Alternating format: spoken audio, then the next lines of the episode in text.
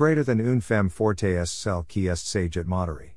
Dans sa maison, il y a receipt parce qu'elle élève ses enfants avec amour et confiance. Greater than. Greater than Esther Johnson. Femmes fortes, femmes dynamiques. Malgré des règles équitables et exempts de biais, les carrières des femmes dans les universités de Goma restent largement en retrait par rapport à celles des hommes. Les résultats présentés sont issus de deux enquêtes successives portant sur les carrières des femmes et des hommes dans trois disciplines, sur longue période, qui ont associé des approches quantitatives et qualitatives. Ils montrent que depuis plus de 20 ans et dans toutes les disciplines, la féminisation progresse chez les maîtres de conférences, même si les instances de recrutement ne sont pas exonérées de tout risque de discrimination indirecte. En revanche, l'accès au professeur reste plus difficile pour les femmes et leur part parmi les professeurs progresse très lentement. En physique et en histoire, l'accès au professeur s'avère même plus difficile aujourd'hui. Les raisons des difficultés des femmes sont à la fois endogènes, propriétés au travail et au système universitaire, et exogènes, tenant davantage aux spécificités de genre.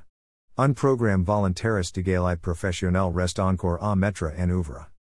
Les organes d'administration, conseil d'établissement, comité de gestion, et les principales fonctions de responsabilité, recteur, directeur général, secrétaire général académique, secrétaire général administratif, administrateur du budget, de tous les établissements examen sont très largement aux mains des hommes, à l'exception du poste administrateur du budget qui revient parfois aux femmes, probablement parce que, dans beaucoup d'organisations, ensemble accorder plus de confiance aux femmes pour occuper des fonctions qui exigent rigueur et surtout.